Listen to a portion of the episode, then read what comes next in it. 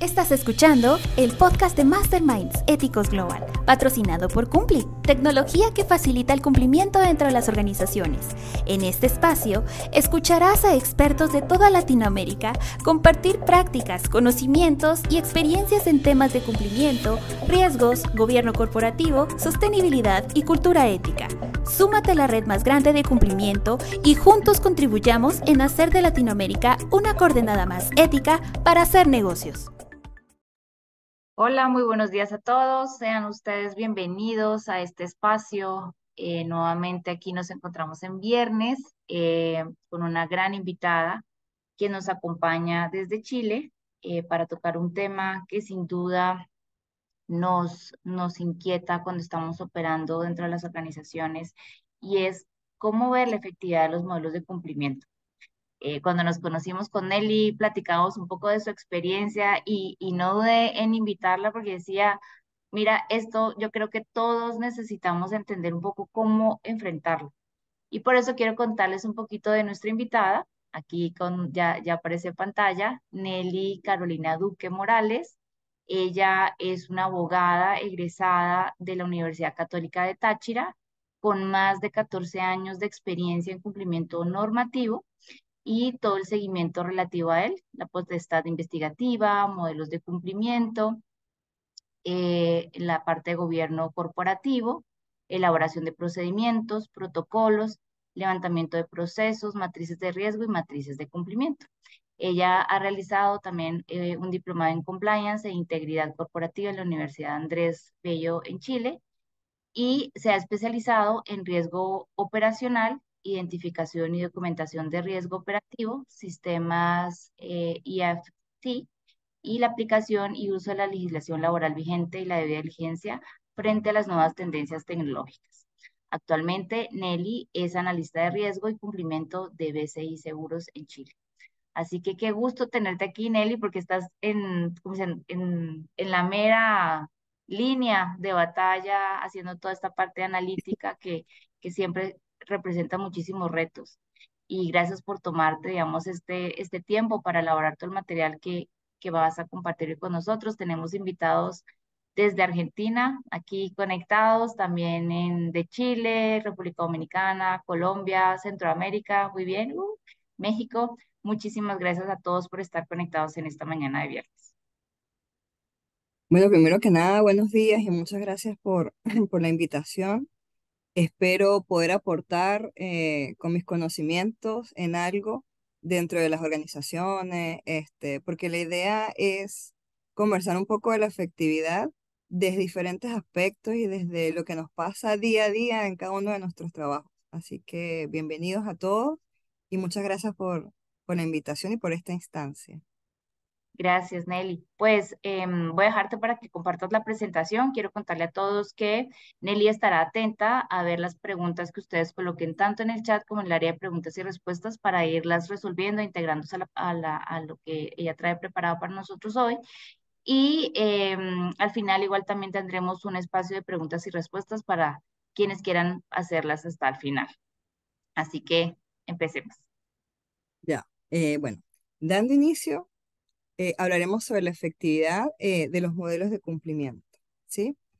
Eh, abordaremos un poco qué es el cumplimiento normativo, cuáles son las funciones del cumplimiento normativo, gestión de riesgo, modelo de cumplimiento. Quiero traer a cotación unas, las pautas federales de sentencias por organizaciones criminales.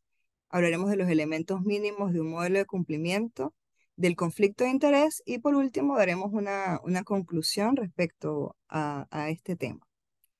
Como punto de partida, ¿qué entendemos por cumplimiento normativo?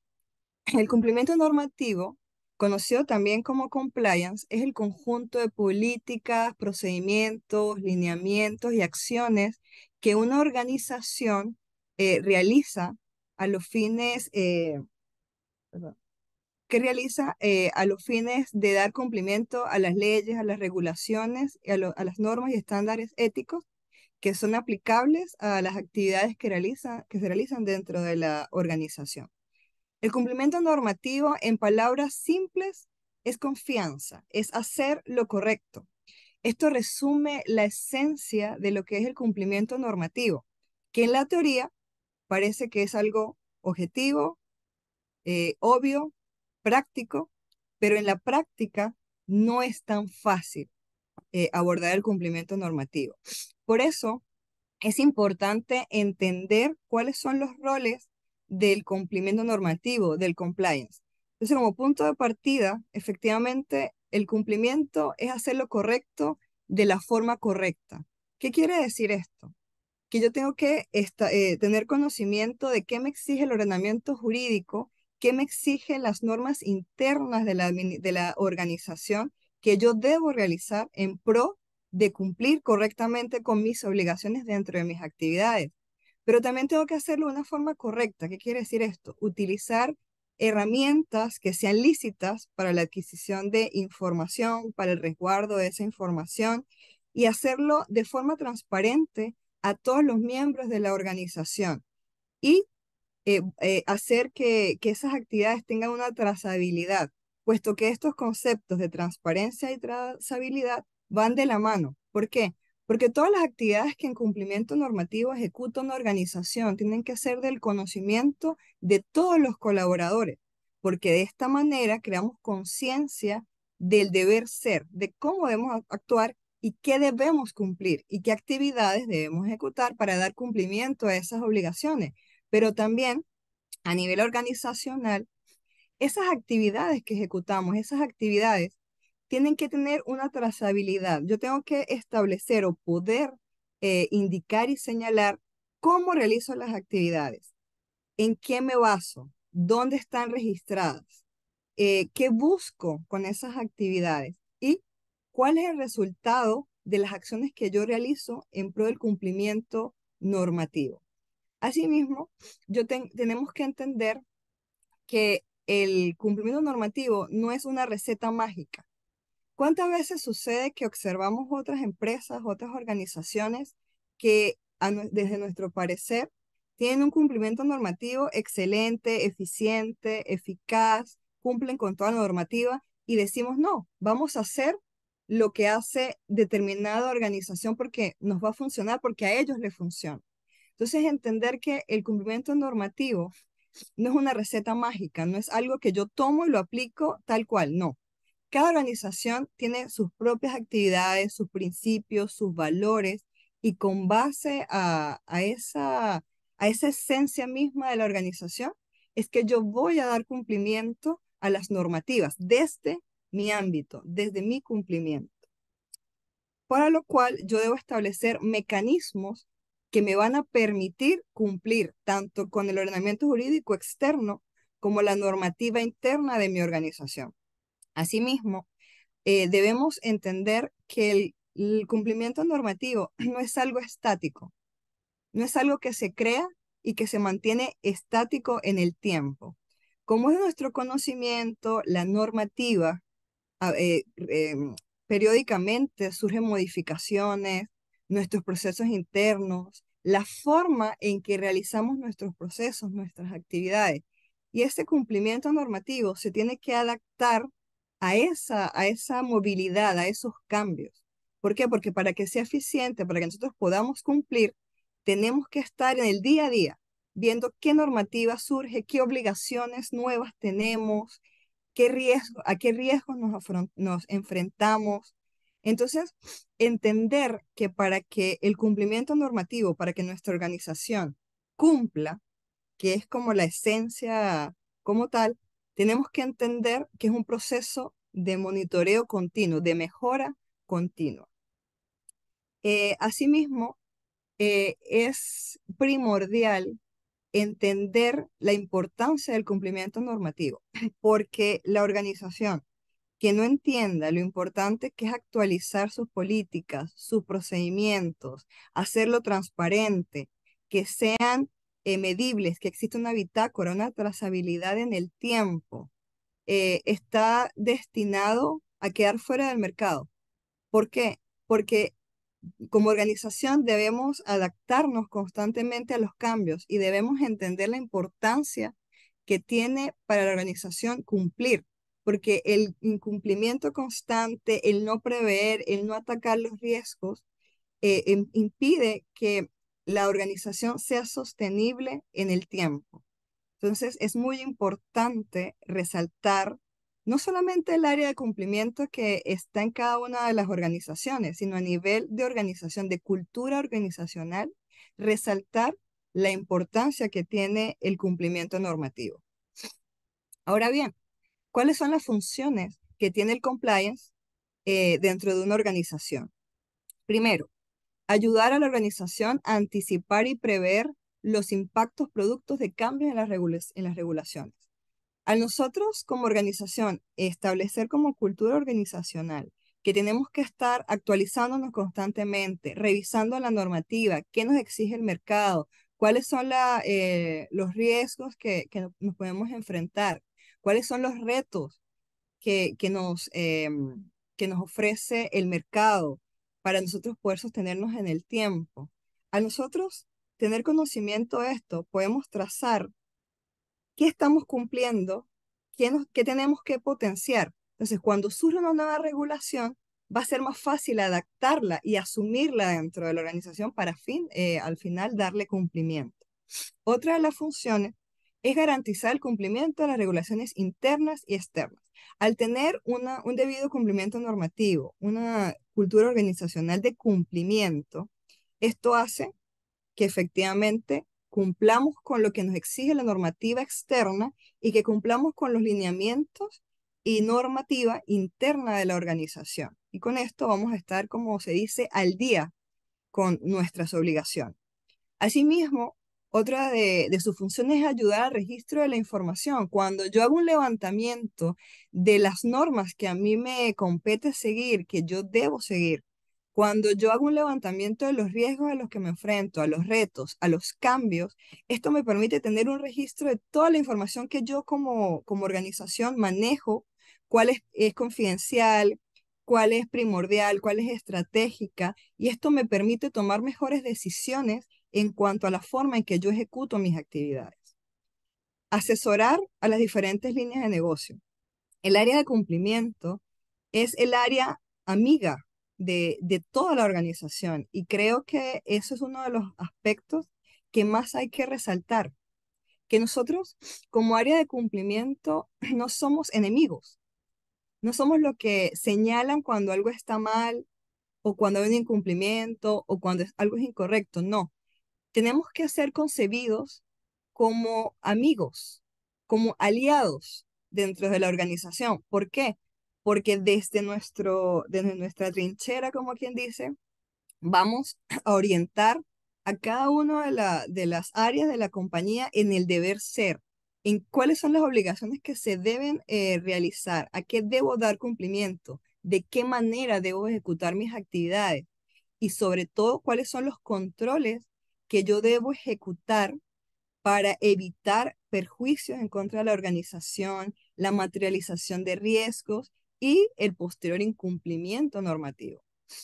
Eh, igual, entre sus funciones está el gestionar el riesgo de cumplimiento normativo. Al gestionar el riesgo eh, de cumplimiento normativo o de incumplimiento, nosotros le damos tranquilidad a la parte directiva, a la parte administrativa de la organización, de que estamos al día, de que estamos en cumplimiento, de que estamos tomando las medidas necesarias para poder eh, crear una cultura de cumplimiento dentro de la organización de cara a nuestros clientes, a nuestros proveedores y, y al público en general. Y como última de sus funciones, y no menos importante, está el apoyar a la formación de los colaboradores de la organización. Creo que uno de los aspectos más importantes del cumplimiento normativo, de los modelos de cumplimiento y de su de su eficiencia, de su eficacia, de, su efectividad, es que es entender que todos los miembros de la organización somos de una u otra manera, desde nuestro ámbito de, función, em, garantes del cumplimiento. Entonces, no basta con que yo hable de cumplimiento normativo, de modelos de cumplimiento, si yo no aterrizo esa información para todos los colaboradores, porque dentro de una organización, todos tenemos el deber, la obligación y el derecho de conocer cómo funciona nuestra organización, qué medidas de prevención asume? ¿Cuáles son los principios, los valores, las metas que como organización tenemos? Entonces, una de las funciones que tiene el compliance es hacer de conocimiento de todos los colaboradores a través de la capacitación de la importancia del, cumplimiento normativo y la forma en que se realiza ese cumplimiento. Es muy importante también que la organización entienda que no es autosuficiente. Eh, para el éxito de una organización, esta se tiene que relacionar con diferentes grupos de interés, con los clientes, con los proveedores, con los intermediarios, con el público en general, ese mercado no objetivo que aunque no tiene una relación directa con nosotros como organización, pudiese en un futuro tenerla. Entonces, como organización debemos protegernos porque en esas interacciones que tenemos con los diferentes grupos de interés, no tenemos un control, eh, em, digamos, al 100% de las actividades que esos grupos de intereses realizan. Entonces, aquí surge la pregunta, ¿cómo protegemos a la organización de que producto de las acciones de terceros nos podamos ver, nos podamos ver afectados, ya sea en el desempeño de nuestras actividades, en el cumplimiento de nuestras funciones o algo que es muy, es muy, muy subjetivo, que es la, la parte reputacional. Una organización se basa de su reputación, de la buena reputación que tenga en el mercado. Y esa reputación no se logra de un momento para otro, es algo que se construye día a día con nuestro con el actuar, con la forma en que nos enfrentamos a los retos y asumimos nuestras obligaciones. Entonces, en esas relaciones, si nosotros nos vemos involucrados con algún delito, la comisión de algún delito, algún incumplimiento, eso de una u otra manera se va a ver reflejado en o va a afectar nuestra reputación. Entonces, ¿cómo nos protegemos? Nuestra forma de, de protección o nuestro escudo es realizar siempre la revisión de nuestros procesos, de nuestros riesgos, de nuestros controles y de nuestros grupos de interés a través de la debida diligencia. La, debida diligencia tiene que ser una herramienta que en todos nuestros ámbitos de actividad la implementemos. ¿Y qué se trata la debida diligencia? Es conocer al cliente, es conocer a los proveedores con los que nos relacionamos, a, esos terceros, a esos intermediarios. ¿Y cómo lo hacemos? Bueno, hay diferentes herramientas. Existen herramientas tecnológicas en las cuales nos podemos apoyar. Existen fuentes externas a través del Internet, eh, a través de páginas de información. También existen herramientas internas que son aquellas que nosotros mismos creamos. Eh, a través de, la revisión en prensa, eh, en el Poder Judicial de cada una de las jurisdicciones. Este, y esa es la manera en que nosotros podemos prever o anticiparnos a posibles situaciones que nos coloquen en riesgo. ¿Sí? Lo cual nos lleva a un punto muy importante que va de la mano con todo el cumplimiento normativo y con todos los modelos de cumplimiento, que es la gestión de riesgo. Es muy importante eh, entender qué es un riesgo, ¿sí? En toda organización existen los riesgos inherentes y los riesgos residuales. En sí, ¿qué es un riesgo? Es una situación de peligro, de alerta. Es una situación que nos puede afectar de una u otra manera dentro de la organización. Cuando se habla de riesgo inherente, es ese riesgo propio, inherente, como su nombre lo indica, a las actividades que se realizan.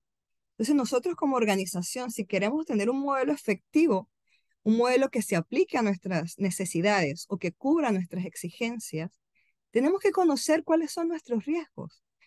De, las actividades que realizamos, cuáles son los riesgos que podemos, a los cuales nos podemos ver expuestos y que nos pueden generar un perjuicio. Entonces es importante primero identificar cuáles son los riesgos inherentes de nuestra organización, en atención, como les digo, a la actividad que realizamos. Luego, una vez que tengamos identificado este riesgo, vamos a ver o debemos determinar qué acciones o qué controles podemos ejecutar para prevenir o mitigar ese riesgo. Eh, lo voy a ejemplificar con algo que es súper coloquial, pero que creo que, que nos va a ayudar a entender a todos la importancia de la identificación de los riesgos. Cuando nosotros vamos a bajar unas escaleras, eh, todos estamos propensos a que nos podemos caer. Ese es el riesgo. Ese es el riesgo que está allí latente por el simple hecho de realizar la acción. El riesgo inherente es que independientemente de la situación en la que nos encontremos, nos podemos caer. ¿Por qué? Porque el peldaño son altos, este, porque hay poca luminosidad, porque es, muy extensa la escalera, etc. Ese es el riesgo inherente, el, riesgo que está allí latente, que puede o no puede ocurrir. Y el riesgo residual es todos los controles que yo voy a ejecutar. ¿Cuál control puedo ejecutar en este ejemplo en particular? Tomarme de la manilla, de la baranda, de, de las escaleras, bajar con cuidado, no correr, evitar factores externos que me impidan estar concentrada en la acción que estoy realizando. Entonces, esos controles, esas acciones que yo tomo para prevenir la caída, son los que conocemos como riesgo residual, como controles, que van a mitigar ese riesgo. Entonces, si lo llevamos a la organización, tenemos que visualizar desde afuera cuáles son nuestros riesgos. Bien, los tenemos identificados. Ahora, ¿qué debemos hacer para prevenir y mitigar esos riesgos? Por eso es muy importante hacer el levantamiento de una matriz de riesgo, que la matriz va a depender de las exigencias y posibilidades de la organización, que puede ir desde un sistema muy robusto hasta una planilla Excel. No, no importa, esa forma de plasmarlo va a depender de, de cada organización, pero es muy importante mapear o tener una matriz, eh, un, un archivo donde podamos vaciar todos nuestros riesgos inherentes y todos los controles que ejecutamos para de forma visual y de forma eh, documental poder evaluar el riesgo.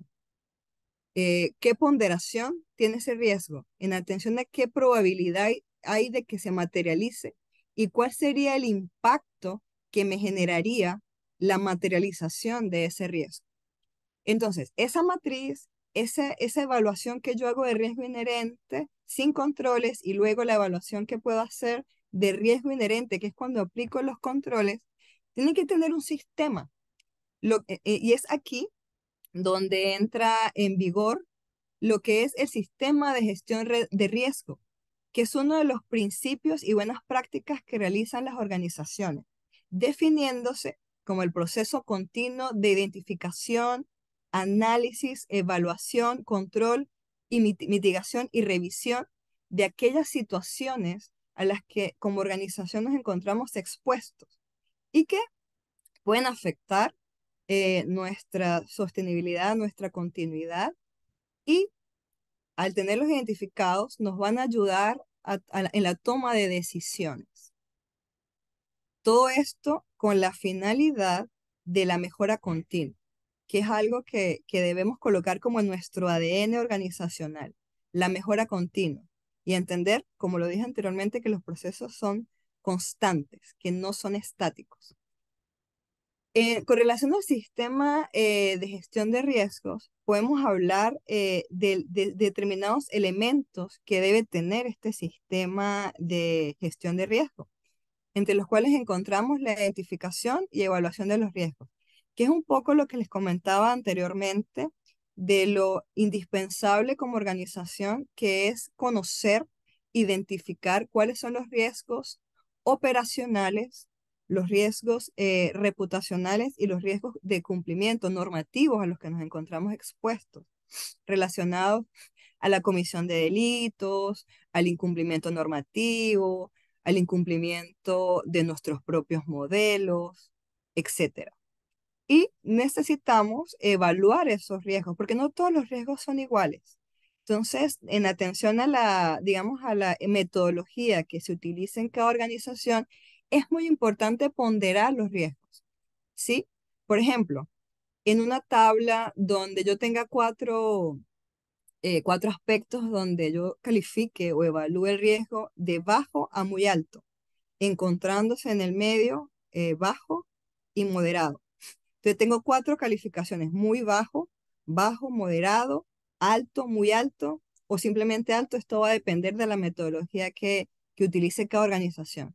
Entonces, yo una vez que tengo ese riesgo inherente del que hablábamos anteriormente, yo debo evaluar qué tan posible es que se materialice en atención a la frecuencia con la que yo ejecuto ese, con, ese, esa actividad. Y qué impacto va a tener para la organización si se materializa ese riesgo. Entonces, allí yo lo voy a tener evaluado y yo, en atención al, al nivel de esa evaluación, yo voy a poder determinar a qué riesgos yo le debo colocar mayor atención y con relación a qué riesgo yo debo ejecutar la mayoría de los controles o qué controles debo potenciar en atención a esa evaluación. Lo que nos lleva al segundo elemento, la segunda etapa de, de la gestión de riesgo, del sistema de gestión de riesgo, que es la mitigación y control de los riesgos.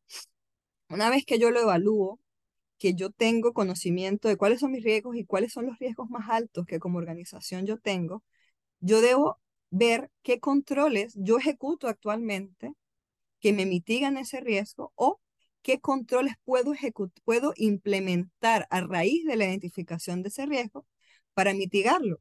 Y es aquí donde surge el riesgo residual, que es el que yo voy a administrar. Porque el riesgo inherente está allí. Es inherente, como su nombre lo indica, a la actividad. Entonces, al riesgo al que yo le voy a prestar más atención es al riesgo residual, que es el que resulta, igual yo voy a realizar la misma evaluación de la probabilidad y el impacto, pero esta vez tomando en consideración los controles que yo ejecuto. Y es precisamente el resultado de esta evaluación del riesgo, del riesgo residual el que yo voy a administrar, el que, al que yo le voy a hacer seguimiento, el que voy a revisar constantemente, al que le voy a hacer mejoras y el que voy a tratar de que se mantenga en la evaluación inicial que yo le hice al riesgo. ¿sí? Porque la idea de la gestión de riesgo es que una vez que yo pase por este proceso de evaluación, yo determine cuál es mi riesgo residual más alto y determine cómo lo voy a mantener controlado, cómo voy a evitar que ese riesgo se, se potencialice. Y por último, entre los elementos está la revisión y actualización del sistema de gestión de riesgo. Algo que yo les quiero dejar como mensaje a lo largo de esta exposición es el hecho de la importancia que tiene la revisión y actualización constante de nuestras políticas, procedimientos y nuestros sistemas internos. ¿Por qué? Porque como les he comentado y se lo voy a repetir a lo largo de la, de la exposición, todos los procesos son variantes, todos varían por la normativa, por las mismas exigencias de la organización. Entonces es muy importante con que nosotros como organización determinemos con qué periodicidad, al menos mínimo de forma anual, revisemos nuestro sistema de riesgo, cómo estamos gestionando nuestros riesgos.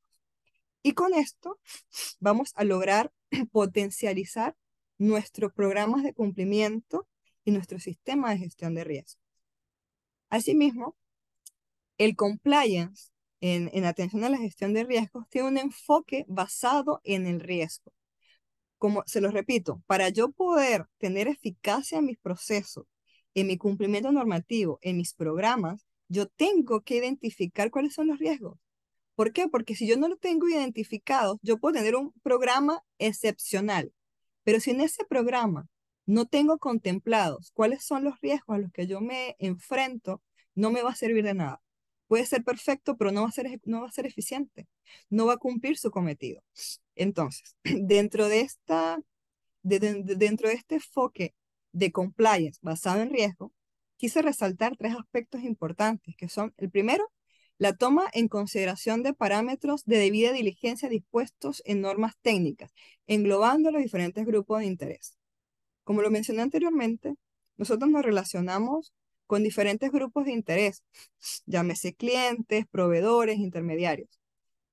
Entonces, como organización, debemos ejecutar eh, medidas de debida diligencia, que, que va desde la simplificada hasta la, hasta la eh, reforzada. ¿Sí? ¿Qué, ¿Qué, quiere decir esto? Dependiendo de la, del riesgo que me, que me represente un cliente por su antecedentes, un proveedor, o en atención al sistema eh, que yo estoy ejecutando, a la actividad para la cual yo tengo esa relación con el proveedor, yo debo determinar qué tipo de, de diligencia yo le voy a realizar Si en un principio simplificado yo reviso y no hay ninguna situación de riesgo que me genere una alerta, con simplemente revisar que todo esté como correctamente, está. Pero si de esa revisión que yo realizo en los diferentes grupos de interés, yo observo que determinada persona, determinado proveedor, tiene algún antecedente negativo que me hace ruido, que me puede generar un malestar o me puede incrementar el riesgo de incumplimiento dentro de mi organización, yo tengo que hacer un doble clic. Tengo que ir más allá y identificar cuáles son las brechas que se pueden presentar en esa relación. Entonces, de, eso se trata la debida diligencia, de conocer con quién interactúo y prevenir situaciones que me puedan afectar como organización y generar las alertas a tiempo. Porque esa es otra de las partes eh, fundamentales de la efectividad de un modelo de prevención, de que yo pueda levantar la mano y generar una alerta a tiempo, antes que se materialice mi riesgo o el incumplimiento. Asimismo, el compliance basado en riesgo se fundamenta en principios de ética empresarial. Nosotros como organización tenemos un código de ética, tenemos un reglamento interno que establece todos los lineamientos y parámetros en que se va a desarrollar nuestra, nuestra actividad. Como compañía tenemos una misión, una visión, unos principios. Entonces, nosotros como compliance debemos resaltar esos principios y velar por el cumplimiento de esos principios éticos que me van a impedir la comisión eh, de delitos dentro de la organización, llámese corrupción, llámese lavado de activos, financiamiento del terrorismo, negociación incompatible, me va a prever el incumplimiento normativo que ataca o va en contra de esos principios éticos. Y por último, está la evaluación de las situaciones desde la óptica de lo que resultaría riesgoso para la organización. ¿A qué hace referencia esto? El área de cumplimiento o el compliance como tal tiene que estar, eh, tiene que participar en los diferentes procesos que ejecuta la compañía, que ejecuta la organización. ¿Por qué? Porque es la manera de darle una visión objetiva a la actividad que se realiza. Por ejemplo, yo eh, como organización dentro de mi responsabilidad social, eh, he decidido que voy a realizar anualmente a diferentes fundaciones una donación. Quiero realizar una donación. Ese proceso, si bien parece inofensivo, porque tiene un corte social de ayuda, puede generar un perjuicio para la organización. ¿Por qué? Porque ¿qué pasa si esa fundación a la que yo le estoy dando esa donación está inmersa en un delito de lavado de activos o se encuentra sujeta a una mayor regulación o, hay artículos de prensa que dicen que está en un proceso de investigación por una negociación incompatible, por corrupción. Yo, con esa donación, puedo estar contribuyendo a la materialización de un delito. Entonces, ¿qué, ¿qué, debe hacer el área de cumplimiento? Antes que se materialice esa donación, revisar a la fundación. ¿A qué fundación? ¿Quién es quién es el representante legal? ¿Existen antecedentes negativos referente a los representantes legales, a la fundación? ¿Cuál es el objetivo principal de esa fundación? ¿Qué, qué destino va a tener esa donación? Y a partir de ese análisis que yo realice, es que yo voy a poder determinar si esa relación es conveniente o no para la organización. Entonces, por eso la importancia de que el compliance se encuentre en cada uno de los aspectos que realiza, cada una de las actividades que realiza la organización. ¿Por qué? Porque es justamente desde la situación riesgosa en que debe tomarse la decisión si dar la donación, si contratar con ese proveedor, si seguir en contacto con ese cliente o si seguir como tener a esa persona como cliente. Entonces, es importante siempre ver el compliance desde la gestión del riesgo. Dentro de las medidas de gestión de riesgo y de compliance, existen diferentes actividades preventivas, porque si se han dado cuenta a lo largo de esta exposición, algo que ha sido recurrente es la palabra prevención, prevenir, adelantarme, levantar la mano. Y esa es la esencia del compliance, prevenir. Pero dentro de esa prevención existen varias actividades que se pueden ejecutar que pudiesen denominarse como los pilares del compliance.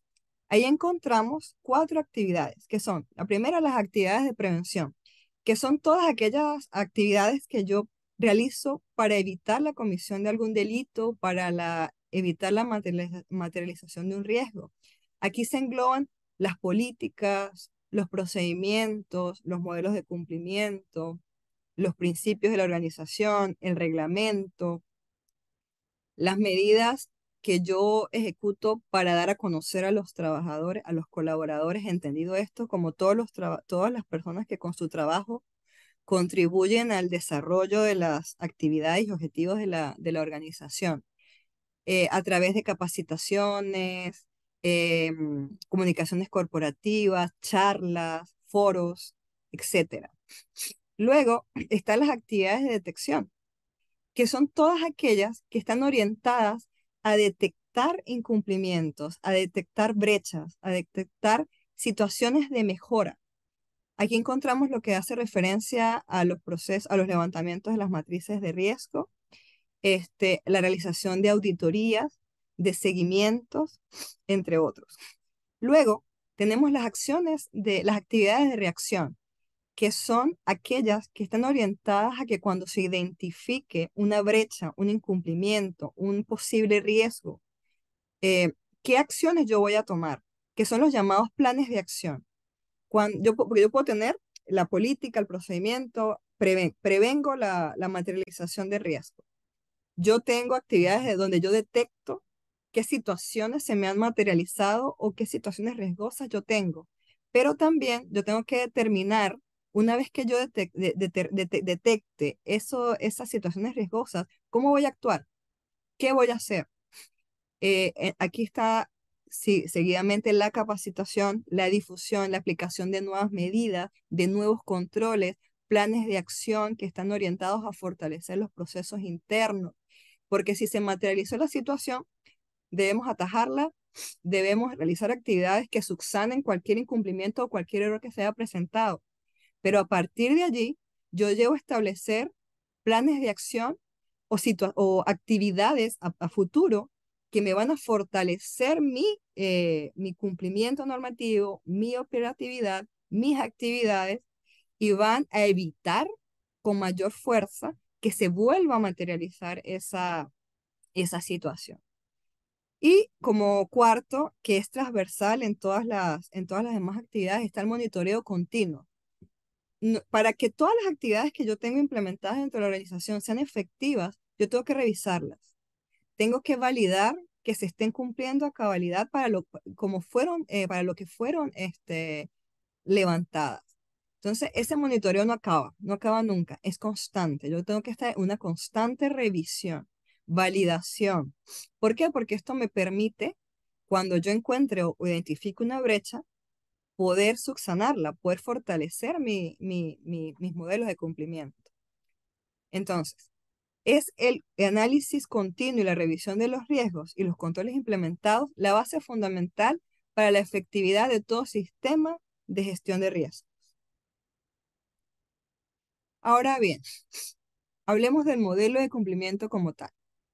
El modelo de cumplimiento es uno de los componentes del sistema de gestión de riesgos pues como lo hemos hablado anteriormente, e, esta, este, mm, este, pro, ¿cómo se llama? este modelo, esta, mm, esta actividad regular, esta actividad de cumplimiento que yo realizo me va a complementar o me va a reforzar mi gestión de riesgo, ¿sí?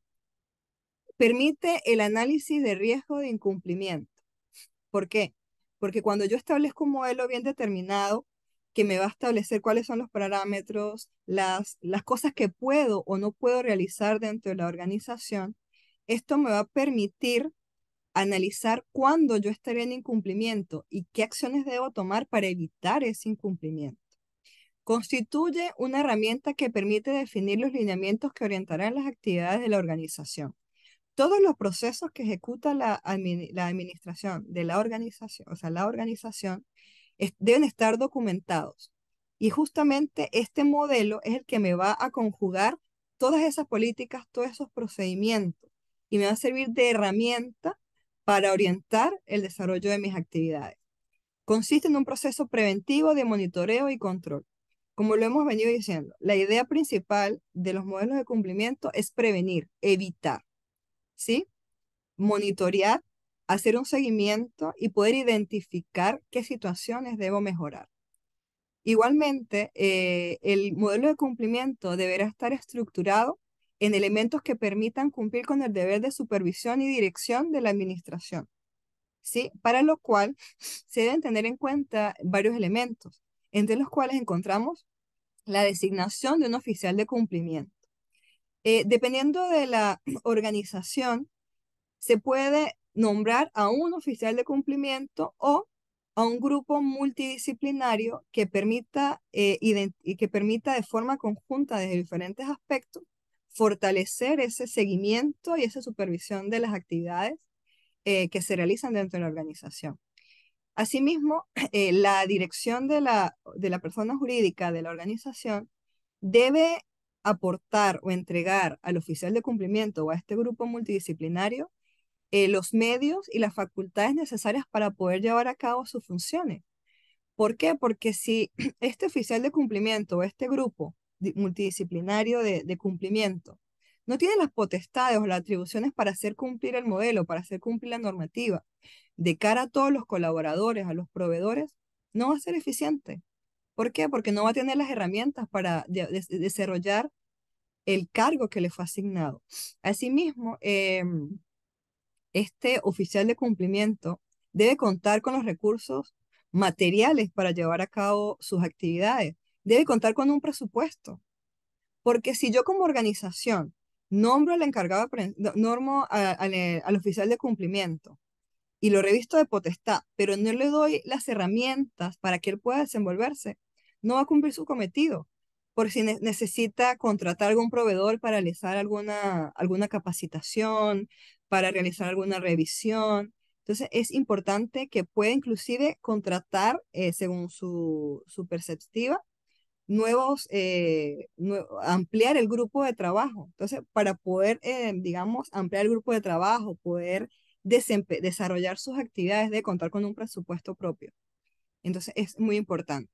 Y, por último, se debe el establecimiento e implementación de un modelo de prevención.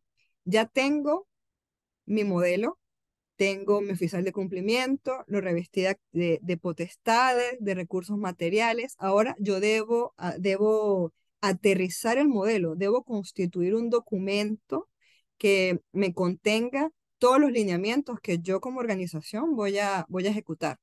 Entonces, estos son como los elementos principales que, debe contener el modelo de cumplimiento. Quiero destacar que cuando yo hablo de modelo de cumplimiento, se hace desde un término general, ¿sí? Depende de cada organización, de su, digamos, de, de su presupuesto, de su personal, si hacen un modelo de cumplimiento general que me abarque todos los lineamientos eh, de prevención de delitos, de prevención del lavado de activos y financiamiento del terrorismo, de protección al consumidor, de libre competencia, pero lo recomendable es que atendiendo a cada uno de los ámbitos de cumplimiento existan diferentes modelos. ¿Qué quiero decir con esto? Que exista, que igual van a tener la misma estructura, y el mismo sentido, pero en atención a la materia que abarquen, es importante que exista un modelo para la prevención de delitos eh, como tal, que acarrea la responsabilidad penal de la persona jurídica, que exista un modelo de prevención del lavado de activos y financiamiento del terrorismo, que, que exista un modelo para la mm, gestión con los consumidores, que exista un modelo de libre competencia, esto con la finalidad de darle protagonismo a cada una de las materias y que yo pueda abarcar de manera fácil cada uno de los ámbitos de, las actividades que realiza la, organización. Ahora, quiero traer a cotación las, pausas, las pautas federales de sentencias para organizaciones criminales que en el año 1984 eh, publicó el Consejo de Sentencias de Estados Unidos, ¿sí? cuyo objetivo principal era eh, limitar la discrecionalidad que estaba relacionada respecto al panorama del sistema federal. ¿sí? Estas pausas establecen los, los parámetros estándares que debe tener un eficiente programa corporativo de prevención, ¿sí? Y para que un programa eh, de prevención sea efectivo, debe contar con una revisión y una debida diligencia, una revisión constante de los grupos de interés con los que nos relacionamos y una revisión constante de los lineamientos y parámetros. Eh, en, su oportunidad, eh, este Consejo de Sentencia de Estados Unidos estableció siete pautas, que si bien, si hablamos de 1984, parece muy distante, parece que han pasado muchas cosas entre medio, pero contempla eh, parámetros que podemos traer a la actualidad y podemos tomar como, como referencia. Entonces, con respecto a las pautas, como primera tenemos que la organización tiene el deber de establecer procedimientos y estándares de cumplimiento para que lo sigan sus colaboradores y otros agentes que pueden reducir la posibilidad de una conducta delictual. Esto es lo que hemos venido conversando. Una de las pautas para que haya efectividad en los programas de cumplimiento, en los modelos de cumplimiento, es que yo debo contar con eh, las políticas y los procedimientos establecidos. Porque de nada sirve que yo difunda de forma verbal o a través de grupos de, de trabajo mira, la, la organización tiene esta política, realiza estas actividades de esta manera, tiene estos procedimientos. De nada sirve si no son transparentes a toda la organización. Entonces, todos los colaboradores deben poder tener acceso a esos procedimientos y a esas políticas. Entonces, es importante elaborarlas y colocarlas en, una, en un sitio donde, tenga, donde sean de acceso a todos los colaboradores, ya sea en la página interna, eh, la intranet de, de, la organización, ya sea que, que repose en el área de cumplimiento, em, que exista un, un, una carpeta compartida entre todos la organización donde, eh, digamos, esté el repositorio de estas políticas y procedimientos. Otra de las pautas es que se debe asignar a un individuo específico dentro del personal del alto nivel de organización la responsabilidad total para supervisar el cumplimiento de tales estándares y procedimientos. Yo tengo las políticas, los procedimientos, mi modelo.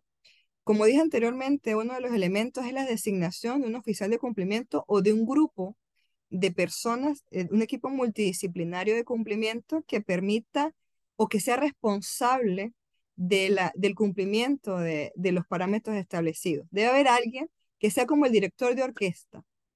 ¿Por qué? Porque en, en, en individuo, como individuos, una orquesta, por ejemplo, cada quien toca su instrumento de forma genial, armoniosa, perfecta. Pero para que se pueda constituir una orquesta que suene potente, que cumpla su cometido, debe haber un director. Entonces, si llevamos este ejemplo a nuestra realidad, el, eh, para que un modelo de prevención sea efectivo, tiene que haber alguien que se encargue de batutear ese, ese modelo, de dirigirlo, de, de concentrar el ámbito de supervisión y seguimiento del modelo. Otra eh, de las pautas es que al momento de, de dar eh, esta potestad discrecional, se tiene que hacer eh, a, individuos de los cuales se tenga conocimiento o se deba tener conocimiento que no tienen ninguna propensión a dedicarse a actividades ilegales o tengan antecedentes negativos. ¿Por qué? Porque se debe predicar con el ejemplo.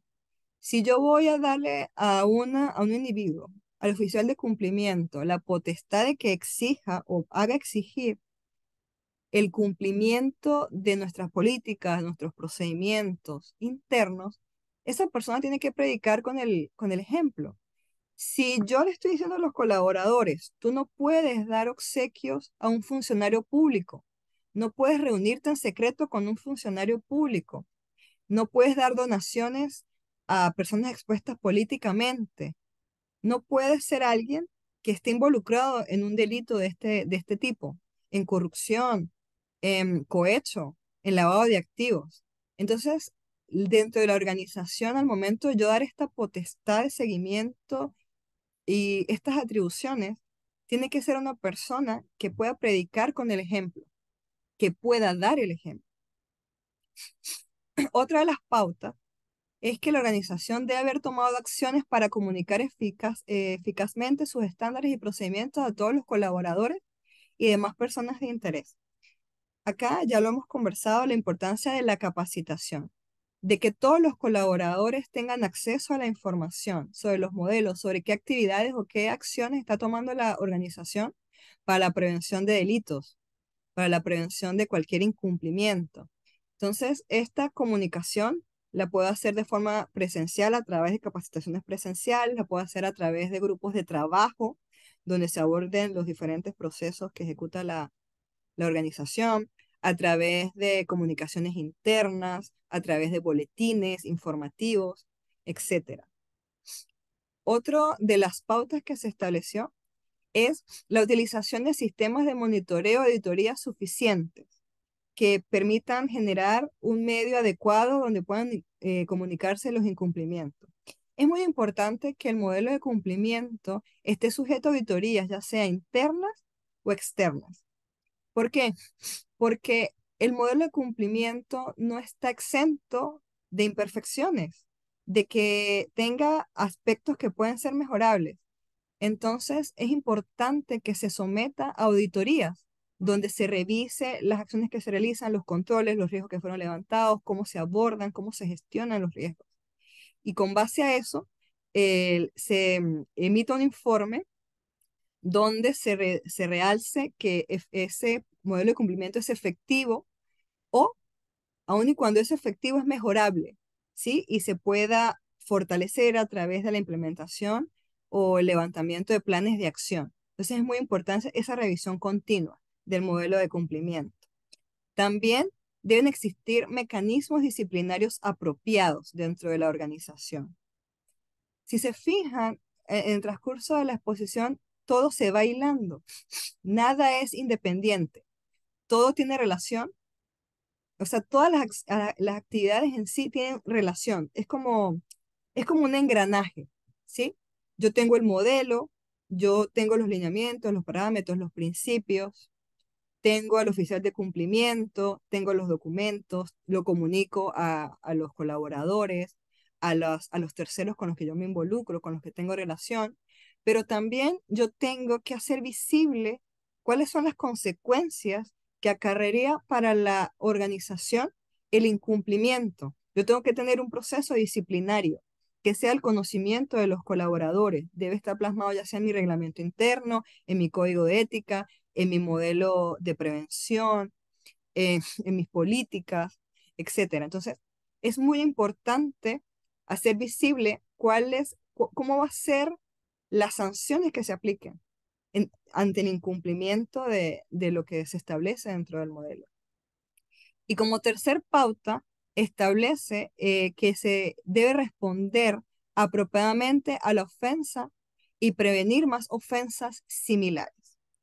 Ante un incumplimiento eh, dentro de la organización de los modelos o de las actividades que han sido eh, determinadas para em, evitar la, comisión de algún delito dentro de, la organización, es importante que cuando se materialice yo actúe de forma em, correctiva, ¿sí? Entonces, ya hablamos de que yo debo tener de forma visible una, un procedimiento disciplinario ante el incumplimiento. Entonces, yo tengo que aplicar ese procedimiento, ya sea a través de una amonestación al colaborador, ya sea a través de la apertura de un expediente administrativo o cuando el perjuicio ocasionado se materialice en un delito o pueda materializarse en un delito, yo debo elevarlo a los órganos jurisdiccionales de justicia que se encarguen de, que se encargarán de, mm, verificar la comisión del delito y aplicar las sanciones legales a las que haya, a las que haya lugar. ¿sí? Ahora bien, hablemos en concreto de cuáles son los elementos mínimos que debe poseer un modelo de cumplimiento. Entonces está, primero, el compromiso de los dueños, directorio y, del oficial de cumplimiento. Es muy importante que el modelo de cumplimiento lo, acaten todas las personas que forman parte de la organización. Ya hablamos de predicar con el ejemplo. Entonces es importante contar con el apoyo de los dueños, directores, gerentes de la organización. ¿Por qué? Porque si un gerente está cometiendo un acto indebido, está realizando un incumplimiento, ¿cómo le voy a exigir a un colaborador que cumpla con la normativa si las personas que están encargadas de la administración y supervisión de la persona jurídica no acatan los lineamientos? Entonces tiene que haber una concordancia entre lo que yo exijo y lo que yo cumplo, así como el oficial de cumplimiento. Si el oficial de cumplimiento va a exigir el cumplimiento de la normativa, eh, de los principios, de los lineamientos internos, también tiene que acatarlos, también tiene que cumplirlos para que pueda eh, ser exigibles a los demás. Yo debo contar con políticas y procedimientos debidamente documentados, donde se especifique quién lo realiza, cómo lo realiza y cuáles son las acciones que yo debo tomar en caso de incumplimiento. También tengo que tener un protocolo de conflicto de interés, el cual vamos a tratar eh, más adelante. Debo tener un protocolo, perdón, un protocolo de relacionamiento con funcionarios públicos. Si mi organización en el desempeño de sus funciones se tiene que relacionar con funcionarios públicos, yo tengo que tener un protocolo de cómo debe ser esa, ese relacionamiento, porque allí hay un riesgo de que pueda cometerse un, un cohecho, un soborno, una negociación incompatible, una situación riesgosa para la organización. Entonces yo internamente debo contar con un protocolo de que si yo me voy a reunir, debo, primero notificar a, la, a mi superior, al gerente, que me voy a reunir. Debo levantar una minuta. Debo hacerlo en las oficinas de la compañía. Eh, debo tener, no lo puedo hacer solo. Es, importante o recomendable que asistan dos personas. Entonces, todas estas situaciones operatorias de cómo se realiza la, la relación se deben plasmar en un protocolo. ¿sí? Yo debo determinar si todos los colaboradores de la organización tienen la potestad de relacionarse con funcionarios públicos, con personas políticamente expuestas, o si esta potestad va a estar limitada a los gerentes, a los sugerentes, o en atención al cargo que, que, desarrolle. Y esto es importante. También debo contar con políticas de proveedores y socios estratégicos. Yo tengo que eh, determinar cómo voy a realizar mi interacción con los proveedores, con mis contrapartes, eh, cómo es el proceso de selección de proveedores, eh, qué, requisitos debe reunir un proveedor para hacer, para prestarnos un servicio, cómo se debe realizar el pago, qué documentación se debe suscribir, qué debe contemplar el contrato de servicios. Debo generar anexos aparte de seguridad de la información, de confidencialidad, de eh, responsabilidad penal de la persona jurídica. Yo debo tener plasmado internamente cómo yo voy a ejecutar esa relación con los proveedores. Asimismo, debo tener una política de regalos y donaciones, que va mucho con el, muy de la mano con el ejemplo que di anteriormente. Yo debo ver los, los colaboradores pueden recibir obsequios, regalos de, de los proveedores. Si es así, debe existir un límite. ¿Hasta cuánto yo puedo recibir de regalo. ¿Qué pasa si el regalo eh, es, es exagerado para la función? ¿A quién debo notificar? ¿En qué momento debo levantar la mano? ¿Lo debo recibir? ¿Qué proceso debo aplicar si se da el caso de que deba regresar ese regalo? Todo eso tiene que estar establecido y tiene que ser del conocimiento de todos los colaboradores. Debe existir un canal de denuncia, porque no basta con que yo diga, no debes realizar estas acciones, no puedes cometer estas actividades, esto es un delito, esto está penado por la ley, hay sanciones administrativas, legales, civiles, eh, penales. No, yo les debo dar a los colaboradores una herramienta que les permita manifestar cuando observen que dentro de la organización hay un incumplimiento, hay una situación riesgosa, se está materializando un delito, pero no solamente es proporcionar este canal de denuncia, el cual puede estar administrado directamente por la organización o puede encomendarse a un tercero, a un proveedor, este, la administración de este canal de denuncia. Yo tengo que garantizar a los colaboradores la confidencialidad de la información que se maneje en esa denuncia que se presente. La, la, la, posibilidad de que la denuncia sea hecha de forma anónima. Le debo garantizar al colaborador que no van a haber represalias en su contra por la denuncia que realice. Este canal de denuncia también tiene que estar habilitado para todos los grupos de intereses, para nuestros proveedores, para nuestros colaboradores, nuestros clientes, el público en general, porque de esta manera yo como organización voy a poder tomar conocimiento de los incumplimientos o situaciones que se presenten dentro de la organización, porque no somos omnipresentes, no somos omnipotentes, no podemos estar en todos los procesos.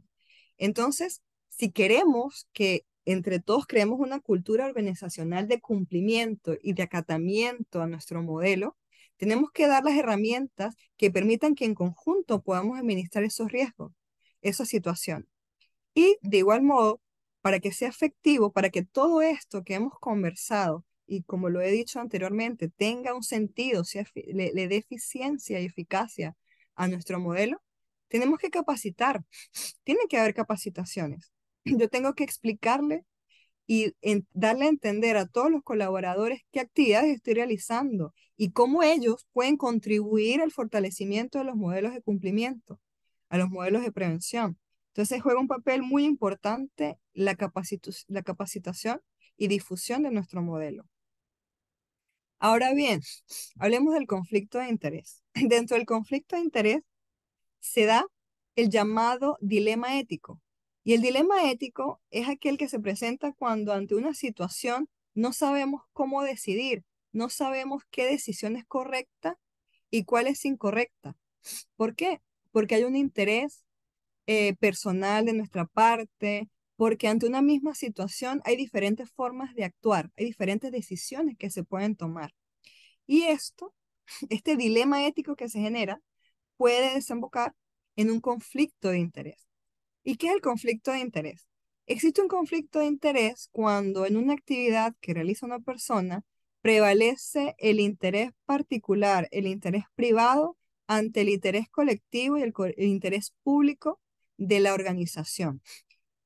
Por ejemplo, yo soy el, gerente de recursos humanos y estamos en un proceso de contratación de un analista de, de cobranza. Y resulta que mi hermano es contador y él quiere participar en la, en la, en la postulación, quiere postularse para el cargo. Y yo formo parte de las personas que van a decidir quién es seleccionado en el cargo. Obviamente, mi hermano mi familiar, llámese cuñado, novio, hijo, está capacitado para el cargo. Desde mi punto de vista lo está porque hay una brecha personal, subjetiva, de que está capacitado.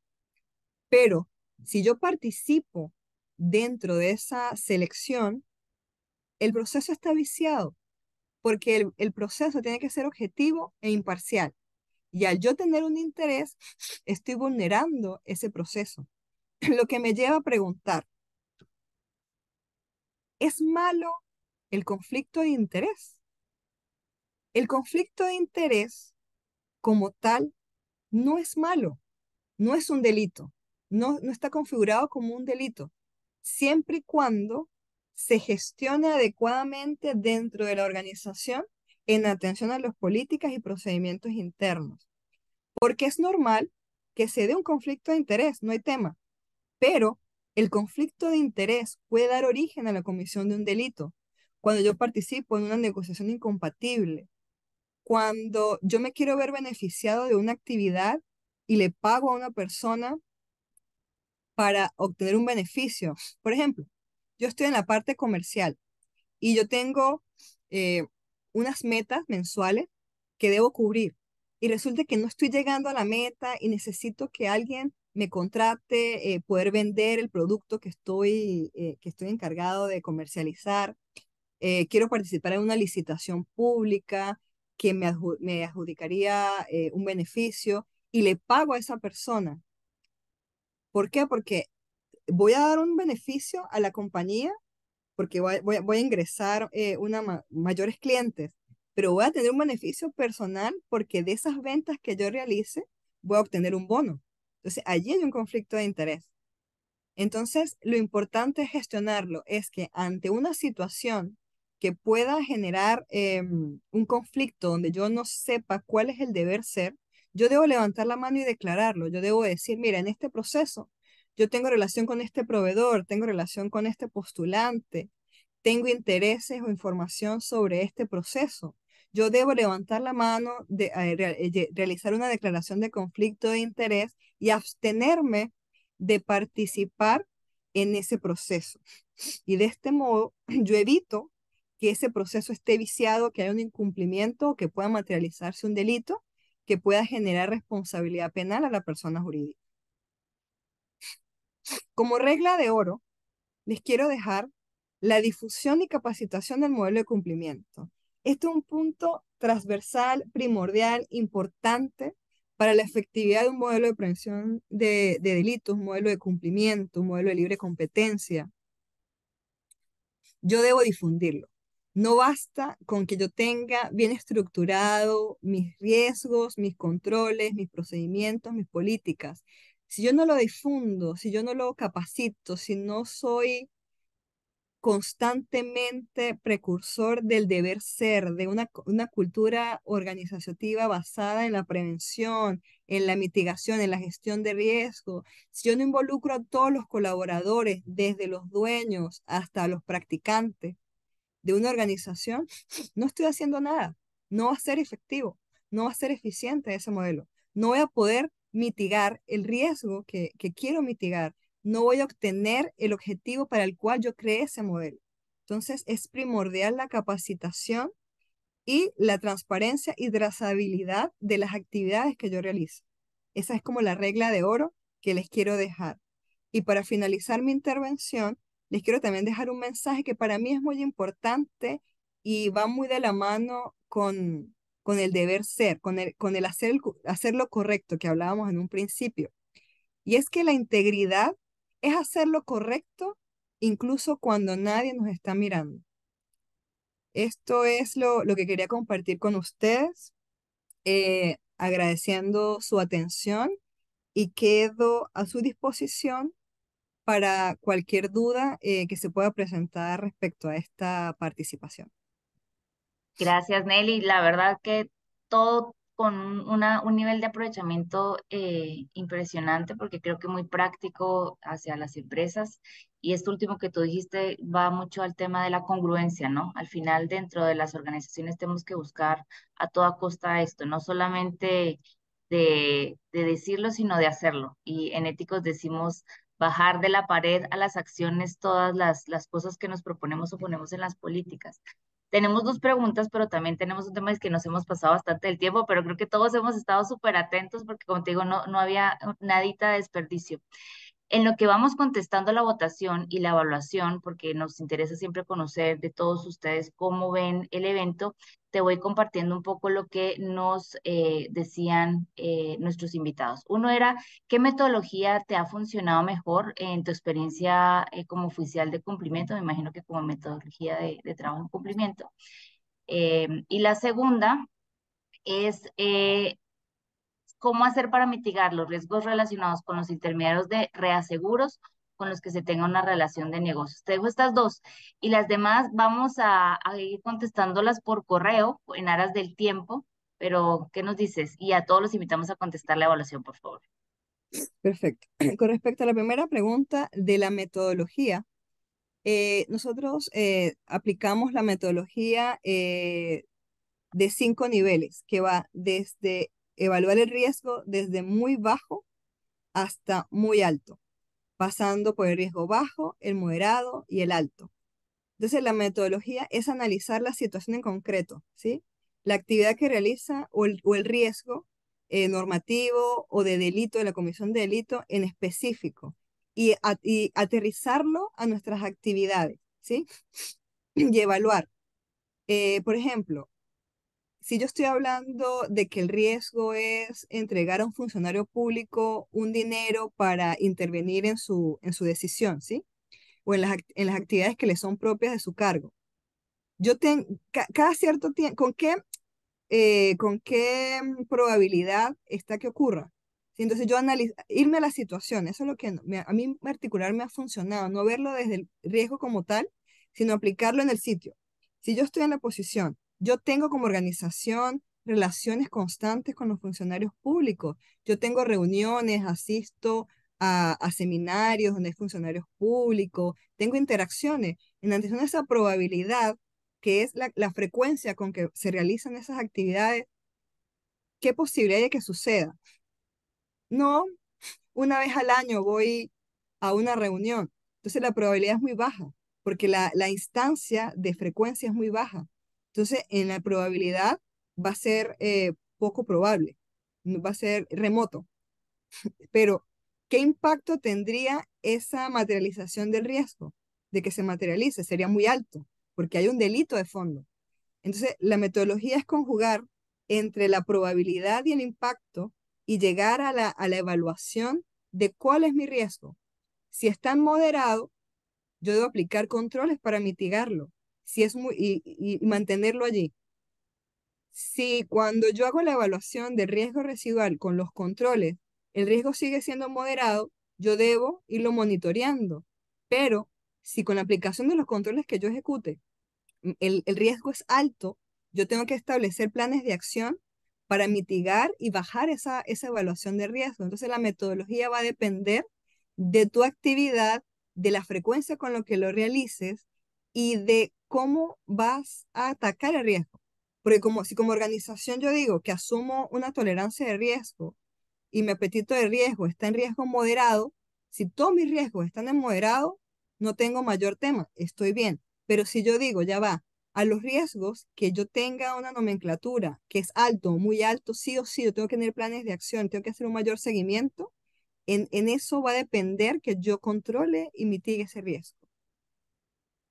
No, Muchísimas espero, gracias. yo creo que bastante, eh, hay que volverlo a repasar, pero definitivamente creo que diste una muy buena luz en cuanto a cómo abordarlo. Pues eh, hoy, como les digo, nos pasamos bastante el tiempo. Sé que todos tienen que comenzar mucho sus actividades y agendas. Así que quedamos con la otra pregunta para contestarla por correo. Y de todas formas, como ustedes saben, en Spotify y en YouTube y en nuestros canales van a encontrar la grabación y el resumen de lo que hoy nos compartió Nelly. Así que los invito a que se sumen. Y de nuevo, muchísimas gracias, Nelly, por aceptar la invitación. A todos ustedes, gracias por sumarse durante este, este encuentro que tuvimos en Mastermind y los esperamos dentro de 15 días para el siguiente. Un fuerte abrazo y un feliz viernes para todos. Hasta luego, muchas gracias, que estén bien. Chao. Chao.